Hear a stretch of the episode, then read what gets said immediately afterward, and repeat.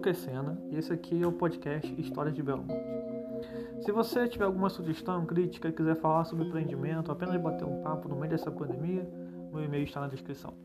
No último episódio, paramos a nova ação civil pública ambiental, ajuizada pelo Ministério Público Federal, e mais especificamente na carta conseguida pela Procuradoria da República, onde mostrava uma conversa interessante entre uma empresa de consultoria que estava encarregada de estudos no licenciamento de Belo Monte e o IBAMA, sobre o termo de referência deste empreendimento. Um assunto subjacente a essa questão é uma visão empresarial barra estatal do licenciamento ambiental como este sendo um entrave ao, aspas, desenvolvimento econômico e como há sempre uma atenção agilizadora na discussão ambiental. Inclusive, agora que estou gravando esse episódio, em julho de 2020, a extensão está para ser julgado, é, para ser aconteceu uma deliberação, na verdade, no Congresso Nacional sobre o novo Código Ambiental. Ao mesmo tempo, surgem também discussões sobre o que seria um código energético, um código, é, um conjunto de leis sobre o setor energético. Enfim, nesse sentido, voltando para a petição inicial da ação civil pública,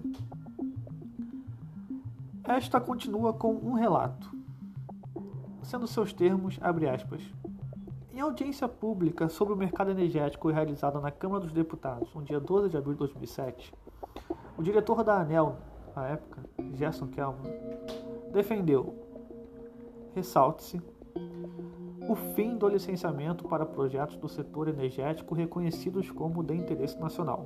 Fecha aspas. Isso tudo com base na petição inicial da ação civil pública. Ainda segundo essa ação, o objetivo desta flexibilização seria dar agilidade à aprovação dos projetos, que dependeriam da análise de uma comissão pública de alto nível. Então, basicamente, o que aconteceria era você trocar o licenciamento ambiental pela análise dessa comissão pública. E aí seria que um colegiado desses termos pode substituir o licenciamento ambiental seria muito complicado, porque não que o licenciamento seja nós tenhamos a proteção que ele seja apenas técnico, mas ele traz um caráter técnico que pode se constituir, a lógica dele é que se constitua como uma proteção ambiental. Ou seja, trocar-se o licenciamento, uma conquista do movimento internacional de proteção ao meio ambiente, por uma espécie de banca de notáveis na fase de planificação, uma substituição pelo envolvimento público, como chamado por Marcelo Montanha em seu artigo sobre a avaliação de impactos sociais no Brasil. O link está na descrição deste episódio. O próximo passo é uma definição mais pormenorizada do conceito de termo de referências. Em suas palavras, este, também chamado de termo em orientação e referência, palavras da petição inicial da ação civil pública, este é o instrumento orientador para a elaboração de qualquer tipo de estudo ambiental.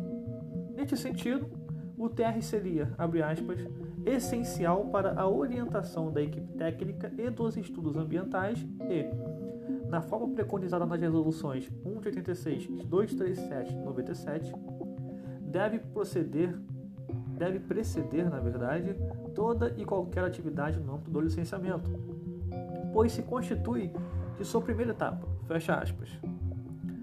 Cita-se, então, na petição, um doutrinador jurídico, o professor Paulo Afonso, o qual diz que o termo de referência, abre aspas, é imprescindível à intervenção inicial do órgão público ambiental desde o início do procedimento. Assim, os estudos que foram feitos antes do termo de referência, nas palavras da petição, seriam inservíveis, uma vez que efetivados à margem de qualquer intervenção do Estado. Feita essa discussão acerca do tempo de referência, um aspecto importante ressaltado na petição é o grupo de impactos a serem experimentados pela, pelas populações indígenas, o que também é importante por conta da definição do local da ação dentro da Justiça Federal, o que no direito é chamado de definição de competência, ou seja, qual justiça que vai julgar uma determinada ação, se é a estadual, se é federal, se é do trabalho, enfim, esse tipo de coisa. Eu falei no episódio passado, algumas pontas soltas vão sendo acertadas nessa petição. Lembra que intitulamos a reunião que analisamos em outros episódios como a primeira documentada? qualificando assim muito por conta do relato de uma pessoa sobre a existência de reuniões anteriores, as quais nós não tínhamos notícia, não estavam dentro do procedimento e nem eram citadas.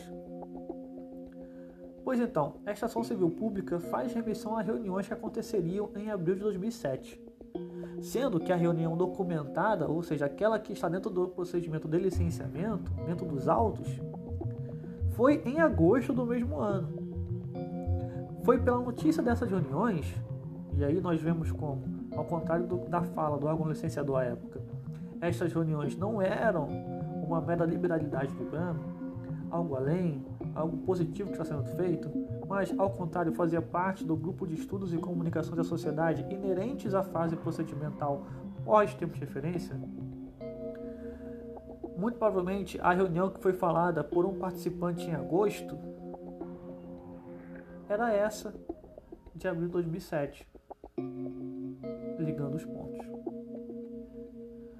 A gravidade dessas reuniões antes do tempo de referência, por passarem um sentimento de início do empreendimento, da inevitabilidade talvez deste, o sentido de ação seria, abre aspas, nas palavras da petição, um elemento desinformador da sociedade.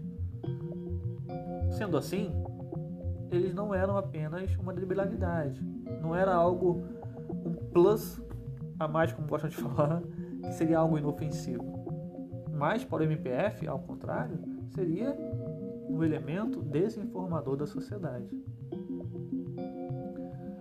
A petição termina com seus pedidos, dos quais iremos ressaltar três. Primeiro pedido: que a Eletrobras paralise imediatamente os estudos de viabilidade da usina hidrelétrica de Belo Monte até a edição do tempo de referência. Segundo pedido: sustação da entrega de qualquer parcela do estudo à ANEL.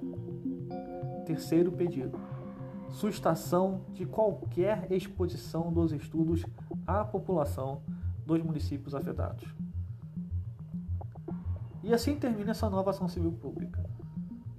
A primeira tinha conseguido suspender o empreendimento. Será que essa também conseguiu? Sigamos.